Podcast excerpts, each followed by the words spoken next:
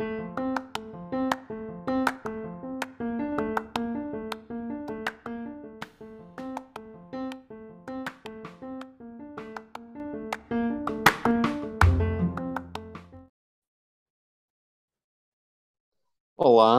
voltamos, episódio 63. E agora faço como podcast em diversas plataformas. Eu sou Felipe Pinheiro, médico e professor de medicina, e vamos falar sobre algumas coisinhas. Hoje eu juntei alguns, algumas dúvidas, alguns pedidos de algumas pessoas e coisas que aconteceram na última semana. É, foi sobre uns pedindo para falar sobre burnout em relação a durante a residência, faculdade, como estudante no internato. E teve dois colegas também falando do pós, após já, já terminada a residência, já com, com a vida meio que andando, falar um pouquinho sobre burnout. É, outra coisa que me pediram, e aí tem tudo a ver, é sobre depressão, tristeza, vontade de largar tudo, que eu acho que são, né? Eu, como eu falo aqui várias vezes, eu dou pitaco de psicologia, mas não sou psicólogo e não estudo psicologia a fundo. Então, mas entendo isso como uma escadinha, né? Você começa com tristeza aqui, outra colar, um desânimo aqui, outra colar, e depois pipoca aí numa crise maior psicológica que a gente chama de burnout. Outra coisa que foi perguntado e colocado nesses dias foi a questão de como se posicionar nesses momentos, o que que a gente pode fazer. Então, vou juntar isso tudo aí. Primeiro, o que que acontece, o que que é normal, o que que não é normal, e falar sobre minha história, né? O que que eu, eu já passei por isso aí, é, de, de uma forma muito intensa, por sinal. Então, primeiro, não tem que achar normal é, você não tem que se acabar porque você é médico, ou porque você é residente, ou fisioterapeuta, enfermeiro. É, você não tem que se acabar porque está numa residência, porque você está no internato.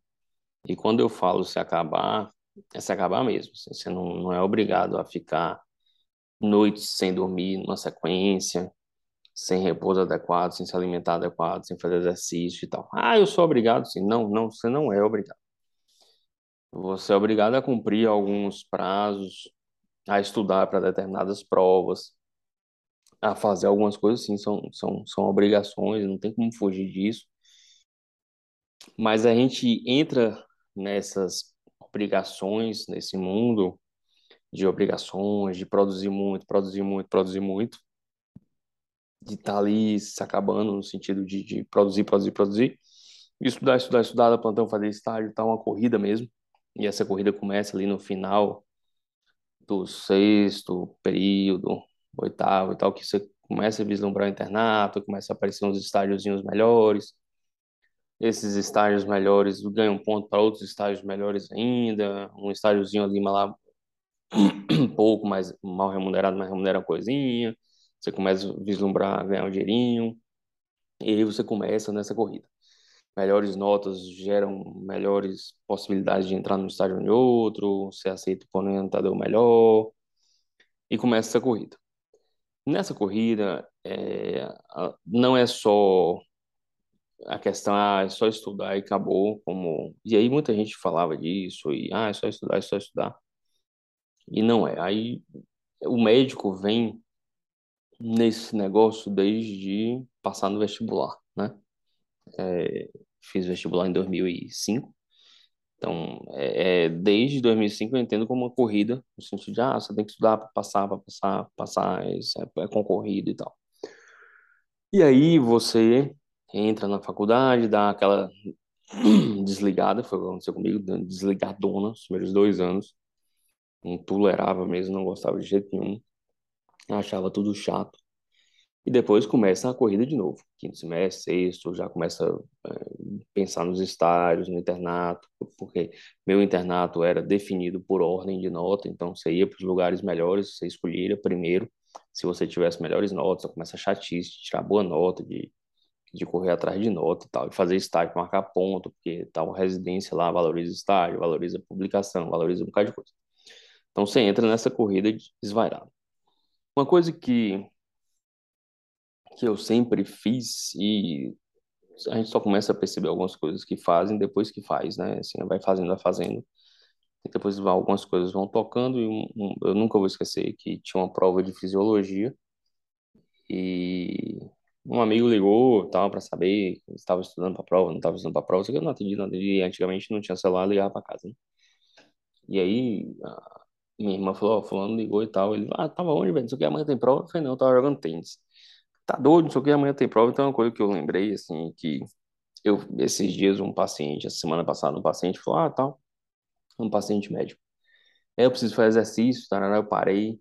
Eu falei, não, faça, você faz exercício? Eu falei, faço, faço exercício, eu tenho tempo. Aí parei assim, faço exercício desde os 4 anos de idade. Não parece, mas faço. É, é uma, era uma rotina, rotina, rotina, rotina. A prioridade na minha vida era exercício. Exercício fazia muito bem psicologicamente. E aí tem vários estudos de psicologia, fisiologia, fisiologia do exercício, é, estudos de psiquiatria, que exercício melhora muito o, o psicológico, né? É, não é que você vai gostar, eu falo isso para os pacientes, não é, você não vai falar, ah, maravilha, eu vou aqui parar de comer uma torta de chocolate, tomar um, uma Coca-Cola, uma cerveja, eu vou fazer exercício que eu amo exercício, eu acho que quem fala isso é doido. Mas depois que você faz exercício, principalmente aeróbico, tem uma sensação de prazer, eu sou dessas pessoas que têm a sensação de prazer após fazer. Então eu sempre fiz, fiz natação, fiz tênis um tempão, um bocado de luta, etc.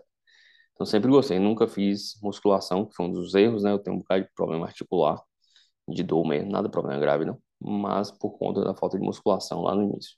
Mas eu fazia exercício, então eu lembro desse colega chocado, que na vez da prova de fisiologia eu, eu fui fazer exercício. E aí teve outra amiga que ficou chocada, que na véspera da prova de residência é, do SUS Bahia, eu tinha ido é, jogar bola na, na quinta de noite. Inclusive, num desses babas perto das provas de residência, eu rompi os ligamentos do pé esquerdo e deixei de fazer algumas algumas provas em São Paulo, duas, se não me engano, na época, e foi na prova de oncologia. É, então, essas coisas acontecem, aconteceram em minha vida, mas não, eu nunca deixei de fazer exercício, fazia exercício sempre, em média quatro, cinco vezes por semana. É, isso permanece até hoje. E nunca como atleta, no sentido como atleta profissional, nem sempre profissional, não era fã de campeonatos, mas eu fazia por, por bem-estar próprio mesmo. Mesma coisa a meditação, sempre comecei a meditar em 98, então tem 24 anos. Épocas que eu meditava mais, épocas que eu meditava menos. Você também sempre estava ali meditando. Sempre tive meus lazeres na época de faculdade, muito mais é, cinema, música e bate-papo com colegas, saída e tal. É, minha irmã falava que eu não morava com ela, eu morava na rua com os colegas e de vez em quando ia visitar ela em casa. E sempre tinha as prioridades, desafogar as coisas e tal. Isso, então, eu nunca tive estresse, por exemplo, e eu lembrei porque eu tive burnout em 2015 há sete anos atrás, já como oncologista, já fazendo um bocado de coisa, como acha que, ah, já tá velho, não vai ter mais nada. E na faculdade, nunca, sempre que o pessoal falava, ah, a faculdade foi terrível, a residência foi terrível, eu achava tudo minha vida toda linda, a faculdade foi ótima, a residência de clínica foi ótima, a residência de oncologia foi ótima. Tem os percalços lá, os picos e momentos de grande estresse, como teve na de clínica médica, na de oncologia, na faculdade. Mas, no geral, eu lembro muito mais de momentos bons e legais e tranquilos. Mas eu sempre fiz exercício, sempre fiz exercício. É, comecei a meditar em 98, então durante a faculdade também eu já meditava. É, comecei a fazer yoga em 95, fiz um tempão até 2007, depois eu parei yoga e voltei e tal. Mas sempre fazia coisas para o bem-estar. Nunca fumei é, e sempre pratiquei exercício, nunca fui obeso e tal. Então eu sempre cuidava. Então isso não era uma coisa me cuidar não era uma coisa que dependia se ia ter prova ou não, se ia ter concurso ou não era prioridade na minha vida. Eu nunca deixei de sair com os amigos. Aí eu lembrei essa semana que tinha uma, uma amiga aqui fazendo um trabalho é, sexta de noite. Eu falei, rapaz, sexta de noite eu nunca estudei, nunca fiz nada. Dava plantão quando não tinha jeito mesmo, assim, uma vez esporadicamente. Mas sexta-noite e domingo, depois de 5 horas da tarde, eu nunca fiz nada. Porque são horários para mim sagrados e tal. Então eu tinha uma, umas, umas coisas enraigados na cabeça que eu não abria mão, muito cabeça dura mesmo. Então, estudando para vestibular, estudando para residência, eu estudava oito horas por dia, seis horas por dia, mas eu dormia depois do almoço, eu saía domingo de tarde, domingo de noite, sexta de noite. Então, tinha os pontos, tinha os horários de, de fazer tênis, full contact, kickbox, etc. que eu fazia. Tinha os horários todos bonitinhos é, de desafogar a cabeça, de sair daquele negócio ali, de estudar, estudar, estudar, estudar. É, já teve épocas de dar quatro, cinco plantões lá na de obstetrícia, pediatria, tem um bocado de emendou um bocado de estágio. Mas aí, assim, eu, eu defini muito, assim, se tem esse estágio aí, no outro dia, se eu puder matar a aula de tarde, eu vou matar a aula de tarde, porque eu tô morto, não vou aproveitar nada, então eu dormi. Então, é, eu não deixava de dormir, de curtir um pouco, de fazer exercício sempre e tal. Eu acho que isso é, fez eu passar por essas fases melhor. Então, para quem está nessas fases, eu acho que tem que enfiar que a prioridade é se cuidar. Ah, então eu vou malhar três, três horas por dia, é, de segunda a sábado. Aí não vai dar para fazer a faculdade de direito. Então, vamos aí manter o equilíbrio, né? Quatro, cinco vezes por semana, uns 40, 50 minutos, dá sim. Outra coisa que, que eu lembro, que me perguntaram também essa semana, é, ah, tem quanto tempo você fez terapia? Ah, eu fui falar 10, aí virou uns 13 anos, 10 anos. Comecei terapia acho que em 2002, parava, voltava, parava, voltava. Então, assim, eu, eu precisava de ajuda, eu ia atrás. Fazia terapia, eu fazia exercício, eu fazia yoga, meditava. Eu acho que eu nunca esperei o trem explodir. É, então, momentos de estresse, tristeza, um dia ou outro ali durante a residência no internato, eu acho que é comum. Passar o internato, a faculdade, a residência, entristecido na maioria do tempo, eu acho que é um problema que precisa ser cuidado. Precisa ser cuidado procurando um psicólogo, um psiquiatra, mudando alguma coisa do estilo de vida, dormindo melhor, uma outra coisa que eu me peguei nessa semana vendo um podcast chamado BBPSI no YouTube de um psicólogo chamado o nome é Paulo, chama BB Videos Lives Chat PSI, né? Chat, né? PSI, dois pontos, sono e descanso. E é interessante, eu gosto desse cara. É, ele falando sobre sono, eu percebi também que eu sempre dormi bem.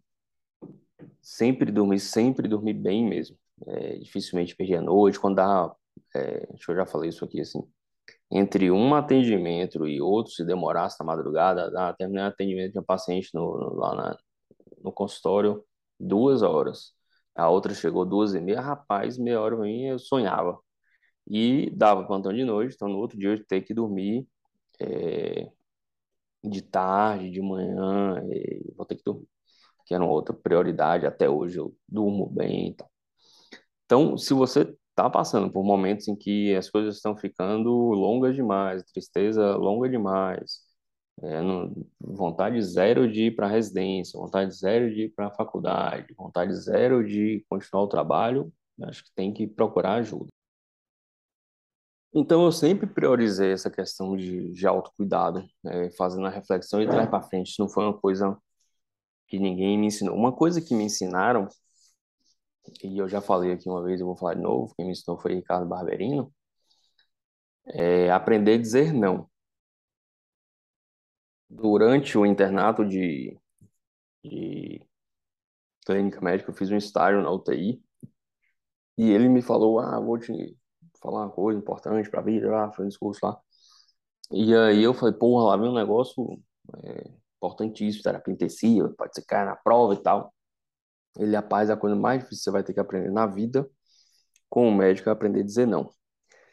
E é a coisa mais difícil que eu vejo os médicos, eles não conseguem dizer não para a corrida que eu falei lá no início. Começa a correr, correr, correr, correr para ganhar dinheiro, para passar no estágio, para fazer doutorado, mestrado, jogar fazer 500 residências, 300 anos, entrar em 200 hospitais e não consegue parar. E esquece de cuidar da própria vida na questão de saúde, exercício, de todas as recomendações que a gente faz, e a gente recomenda e a maioria não faz. Então, deve-se prestar bastante atenção nisso enquanto interno, residente, porque isso dá trabalho, isso se aprende, aprende a dizer não, aprende a dar limitações, para que você não corra, corra, corra e morra na beira da praia. É, eu acho que assim, isso não se resolve só a depender da escalinha até chegar ao burnout. Não se resolve sozinho, mas uma boa leitura ajuda, livros de chamam de autoajuda que eu sempre fui criticado por gostar, adoro, adorava aqueles livros de e continuo adorando. Da Livraria dos Aeroportos, é, livros de psicologia, livros sobre o comportamento humano de forma geral, é, procurar ajuda mesmo, psicólogos, psiquiatras, nunca fui preconceituoso, já fui, ter umas cinco consultas com psiquiatra ao longo da vida, cinco psiquiatras diferentes. É, fiz terapia, fiz yoga, faço meditação, faço exercício sempre, sei que me deixa bem melhor. Então você tem que procurar o que te deixa melhor, fugir dessa é, vida mesmo no sentido amplo, é, muito fechada, restrita e sem parar, que você não percebe nada. É, me ajudaram muito nisso nos últimos anos, muitos livros de filosofia, é, livros estoicos, é, livros como é, o, o, o, filósofo coreano Byung-Chul Han,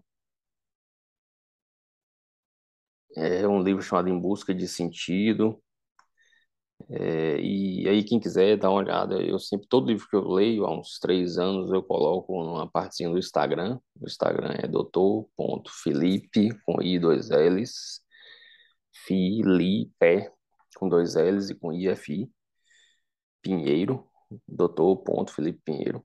Então tem todos os livros lá que eu li, acho que desde 2019.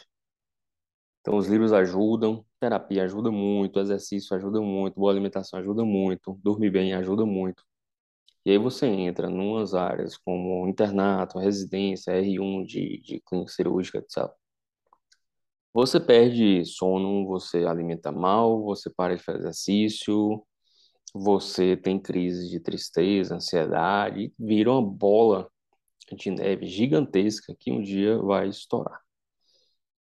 Então, pare para reparar nisso. Tudo é equilíbrio. Uma das coisas que eu acho mais difícil hoje é achar o equilíbrio dessas coisas. Então, não dá para chutar o balde, porque senão você não faz a residência direito, não faz a internato direito.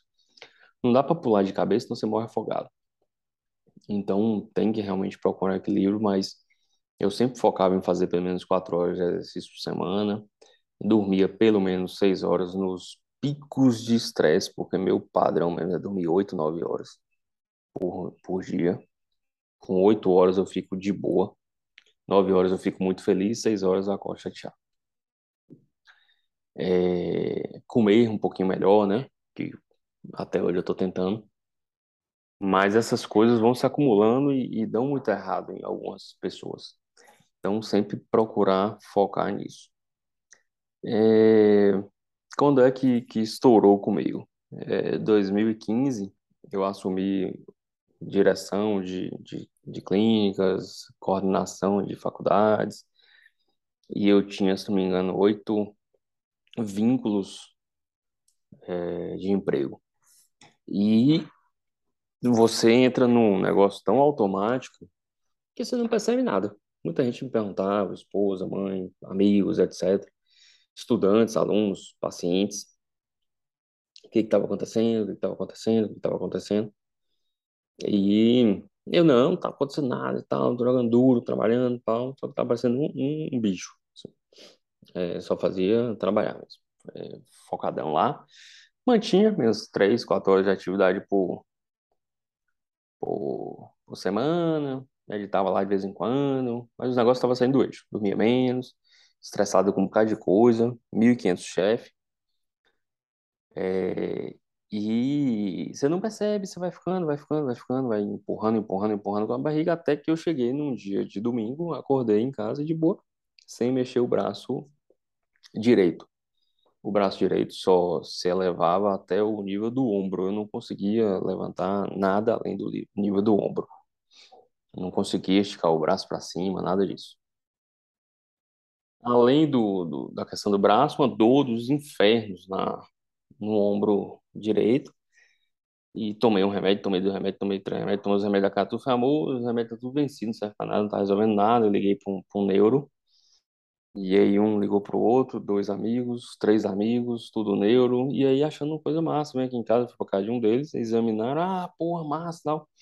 Um negócio chamado passonagem tânica, enfraquecimento muscular por uma neurite periférica, e que deslocava a escápula para trás, mas dava uma fraqueza generalizada no, no, no músculo inteiro, em um músculo só, né, focal. E eu não conseguia levar o ombro, né? Não conseguia elevar o ombro nem o braço direito.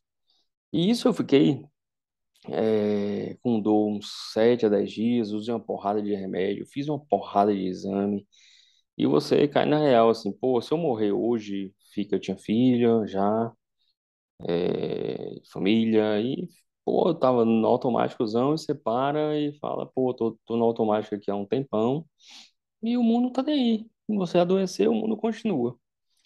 Foi um dos baques grandes em, em, em minha vida, assim, que, que mudaram a chave mais ainda, porque o mundo continua, mesmo. Você que se lasque. Você adoeceu, um abraço. É, o mundo tá aí, firme e forte. No outro dia é outro dia, e você que se arrombe. Então, eu continuei trabalhando lá, pegando meu braço, botando em cima da, da mesa, é, levantando o meu braço com o esquerdo para cumprimentar o povo, é, medindo a pressão com o braço esquerdo, que o direito não conseguia apertar. Fiz a porra de, de, de, de exame, fiquei lá desesperado um tempão e tal. E meio que ainda agradecendo que não era AVC, que não era nada assim central e que eu continuava mexendo a mão, né? Eu conseguia escrever e tal, desde quando eu botasse meu braço em cima do, de algum lugar. E depois de uns seis meses, foi melhorando e tal. Depois de um ano e pouco, eu consigo levantar. Comecei, a conseguir voltar ao normal.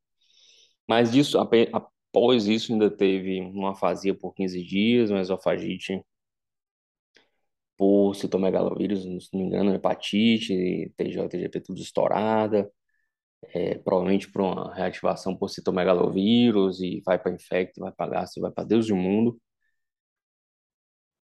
E as coisas vão cair na ficha que a vida tá aí, o mundo tá passando, eu tô com a filha dentro de casa e não tava mal vendo. E mudei bastante a vida desde então. E muita gente fica perguntando: ah, como é que você consegue malhar todo dia? Hoje eu, eu malho, faço exercício todo dia, praticamente. Como é que você consegue exercício todo dia? Como é que você lê, consegue ler filosofia? Como é que você consegue gravar podcast? Não sei o que e tal. Porque minha prioridade deixou de ser uma vida automática pautada só no trabalho. Trabalho é importante, claro. É, eu já defendi aqui, eu falo muito de investimento, o dinheiro traz um bocado de benesse, mas tudo tem limite. E é o que eu falo aqui, de novo, o mais difícil é você equilibrar isso. Então não deixe você descobrir sozinho a pancada que vai vir, porque vai vir. Outra coisa que me marcou muito com essas histórias é de eu fui dar um plantão de UTI logo quando eu terminei a, a faculdade, em 2005 ou 2006. E aí, é, eu cheguei no plantão, era plantonista, é uma UTI com dois plantonistas, eu cheguei no plantão, um senhorzinho de uns 75 anos, por aí, para mais. Aí conversa vai, conversa vem, falando sobre a vida lá e, e tal, vendo quando a gente conversava, conversava era sempre o mesmo plantonista. Aí um dia eu as conversas se aprofundaram, eu, pô, tal, tá aqui e tal. Ele, ó, meu filho, não faça a bobagem que eu fiz. É, eu não pensei no futuro, eu comprei casa de praia, casa de, de camping, chácara, e carrões e viagens, ah, e, e aí eu tô aqui dando plantão hoje porque eu tenho que dar plantão para manter essas coisas todas. E eu fiz a típica pergunta do cara que não tem noção de nada. Né? Por que não vende as coisas? Ele, porque eu criei minha família inteira ao redor dessas coisas com esse padrão de vida. E sei que se eu não mantiver esse padrão, e aí é uma questão dele, né? Não sei se eu manteria ou não. Mas ele disse que não queria mudar o padrão da esposa, que estava acostumado com aquilo durante 50 anos, dos filhos acostumados com aquilo durante 40 anos, e ele acostumado com aquilo durante 70 anos. Então, É, como é que eu tenho tempo? Porque hoje eu priorizo meu tempo. Então, não deixei de, de ter ambições maiores que eu tinha há 5, 10 anos atrás. Tinha bastante, bastante ambição financeira, de cargos, de carreira, e diminui bastante minhas ambições. Foquei muito mais hoje em família mesmo, em questões pessoais, do que antes. E com isso eu penso que eu tenho uma vida muito tranquila. Ah, mas eu quero continuar com minhas ambições, eu quero ser o melhor do Brasil. Ótimo, eu acho lindo, acho que a gente precisa, o mundo precisa dessas pessoas. Eu descobri que eu não aguento é, ir no nível hard, no nível focado total. Eu não aguentei, é, tive um piripaque em 2015 e entendo que eu tenho meus limites. Eu preciso dormir, eu preciso fazer exercício, eu preciso ficar com minha família e eu preciso trabalhar, mas eu preciso dos quatro. Eu não aguento só trabalhar, eu não aguento sem ficar sem fazer exercício, eu não aguento ficar sem lazer, eu não aguento ficar sem dormir. Então eu entendi quais são minhas prioridades em equilíbrio, penso eu, e a vida tá bem legal do jeito que tá há alguns anos. É, então eu acho que assim as pessoas, os internos, os residentes mais jovens e tal, devem começar a procurar o que que realmente se importa para vocês, se está em algo que deveria ser prazeroso e não está sendo prazeroso, procurar psicólogo, ajuda, psiquiatra, amigo, livro, tudo que puder. É, não acho que é normal. A principal mensagem desse podcast não é normal. Não precisa estar surtado para fazer residência, não precisa estar surtado para ser médico, não precisa ficar sem dormir para ganhar dinheiro e não precisa de tanto dinheiro para viver, viver feliz.